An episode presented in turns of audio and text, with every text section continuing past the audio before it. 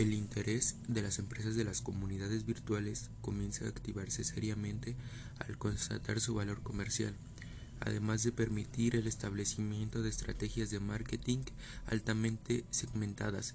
Permiten obtener datos de los clientes y utilizarlos apropiadamente para obtener valor comercial y para utilizar la información que se consigue para proporcionar más valor a los mismos clientes.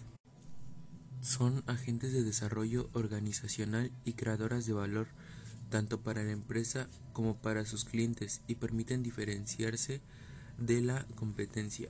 Son un poderoso factor de fidelización hacia una empresa y sus productos, siendo generadoras de beneficios. Además, permiten responder a la necesidad de incorporar a proveedores y consumidores a los procesos de una empresa y hacerlos participar en la concepción, producción y distribución de sus productos y servicios.